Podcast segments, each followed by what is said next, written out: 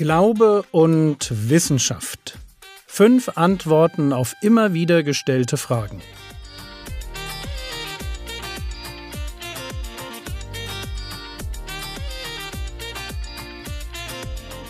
Theologie, die dich im Glauben wachsen lässt, nachfolge praktisch dein geistlicher Impuls für den Tag.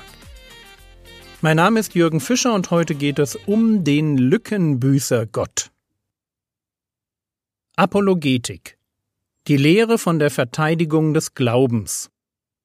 Bitte seid nicht überrascht, wenn ich dieses und nächstes Jahr einen Schwerpunkt darauf lege. Ich verfolge damit zwei Ziele. Ich möchte Material schaffen, um kirchenferne Menschen zu erreichen, und ich will Christen dazu befähigen, fundierte, aber einfache Antworten auf Einwände gegen den christlichen Glauben zu geben. Beides erscheint mir in unserer Zeit sehr, sehr wichtig. Wir sind heute beim dritten Einwand angekommen. Gott ist nur ein Lückenbüßer. Die Wissenschaft macht ihn überflüssig. Ich möchte das Argument kurz vorstellen, damit es verständlich wird. Es geht in etwa so.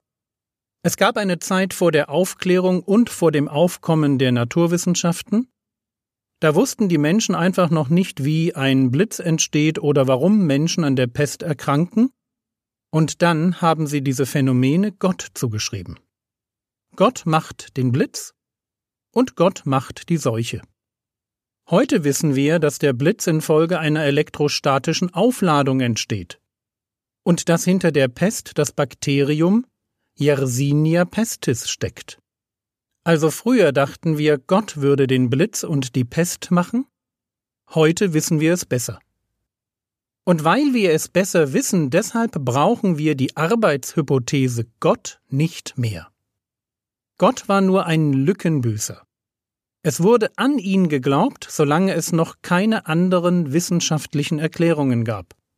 Heute haben wir diese Erklärungen, und deshalb brauchen wir Gott nicht mehr. Das steckt hinter dem Einwand, Gott ist nur ein Lückenbüßer. Die Wissenschaft macht ihn überflüssig. Um es gleich zu sagen, ich halte den Einwand für bedingt richtig. Wo man früher aus Unwissenheit hinter Phänomenen wie Unwetter und Krankheit das direkte Handeln Gottes gesehen hat, da können wir heute definitiv viel mehr sagen. Also ich halte den Einwand für bedingt richtig, aber ich halte ihn auch für ganz schön falsch. Falsch nicht deshalb, weil das Argument nicht stimmen würde. Wo Menschen früher das Wirken Gottes sahen, können wir heute die dahinterliegenden naturwissenschaftlichen Zusammenhänge beschreiben. Das stimmt. Aber für mich hat das nichts mit Gott zu tun. Gott ist nämlich nur dann ein Lückenbüßer Gott, wenn ich ihn dazu mache. Also erst entscheide ich mich überall dort, wo ich etwas nicht verstehe, Gott zu sehen, und dann stelle ich fest, dass dieser Lückenbüßer Gott in dem Maß, wie mein Verstehen wächst, immer mehr an Bedeutung verliert. Wissenschaftliche Entdeckungen machen die Vorstellung vom Lückenbüßer Gott tatsächlich überflüssig. Nur noch einmal. Für mich hat das nichts mit Gott zu tun. Der Lückenbüßer Gott ist nicht der Schöpfergott, an den ich glaube. Der Lückenbüßer Gott ist eine menschliche Vorstellung, die sich überlebt hat. Aber sie hat nichts mit dem wahren Gott zu tun. Gott wird nicht dadurch zu Gott, dass ich mit seiner Hilfe die Welt erklären kann.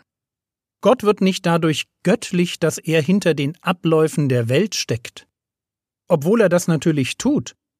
Die Naturgesetze, die wir erforschen, die hat er sich als Schöpfer ausgedacht. Und der alte König Salomo kann schon ein Jahrtausend vor Jesus schreiben, dass es Gottes Ehre ist, eine Sache zu verbergen, die Ehre der Könige aber ist es, eine Sache zu erforschen dass wir so viele Naturgesetze entdecken und wissenschaftliche Zusammenhänge begreifen durften, das ist Gottes Geschenk an den Menschen. Er hat das Universum super komplex und super kompliziert erschaffen, und wir dürfen uns mit Grips und Kreativität an seinen Gedanken abarbeiten. Das ist Gottes Geschenk an uns, aber das sagt nichts über seine Existenz aus. Der Naturwissenschaftler ersetzt mit seinen Erkenntnissen nicht Gott, sondern er entdeckt nur, was Gott verborgen hat. Gott erschafft den Kosmos, bringt alles zum Laufen, und wir dürfen uns jetzt die Mechanismen anschauen. Der einzige Fehler, den wir Menschen meines Erachtens dabei immer wieder begehen, ist der. Kaum haben wir ein bisschen mehr verstanden, halten wir uns gleich für die Größten und meinen auf alles eine Antwort zu haben. Dabei haben wir, um beim Blitz und der Pest zu bleiben, dabei haben wir erst einmal nicht mehr als ein paar physikalische Gleichungen und wissen, dass die Pest durch den Rattenfloh von der Ratte auf den Menschen übertragen wird. Aber damit möchte ich die Naturwissenschaften nicht klein machen.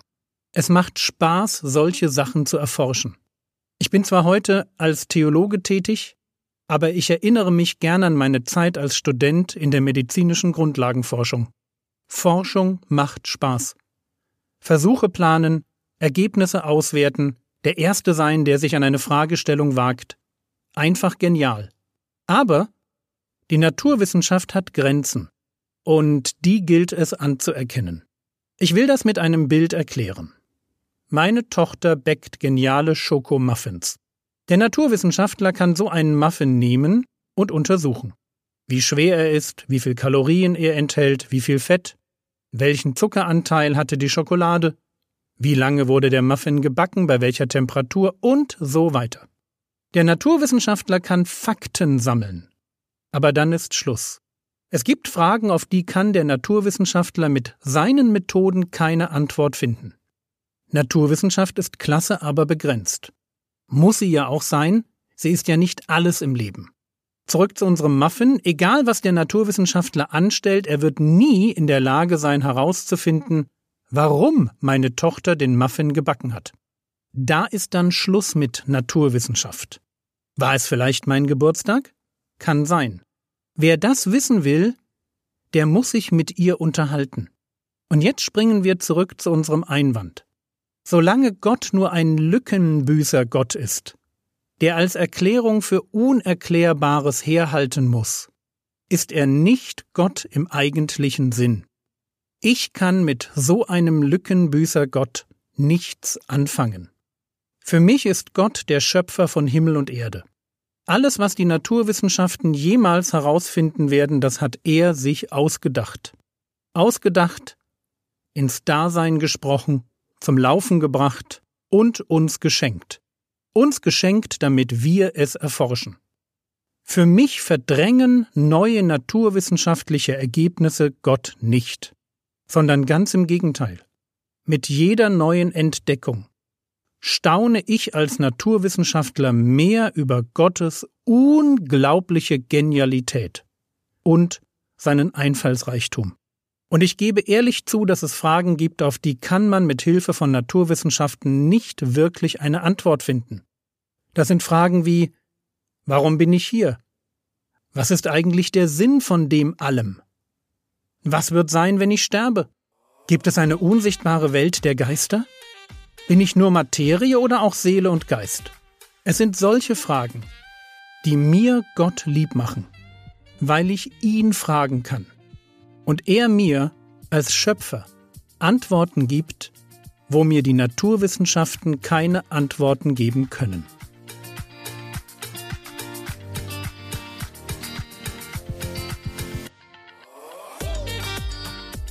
Was könntest du jetzt tun? Du könntest dir ein apologetisches Buch kaufen und dir vornehmen, es nächste Woche zu lesen. Das war's für heute. Wenn du mehr Predigten von mir hören willst, wirst du auf YouTube fündig. Der Herr segne dich, erfahre seine Gnade und lebe in seinem Frieden. Und Schatz, alles Gute zum Geburtstag. Amen.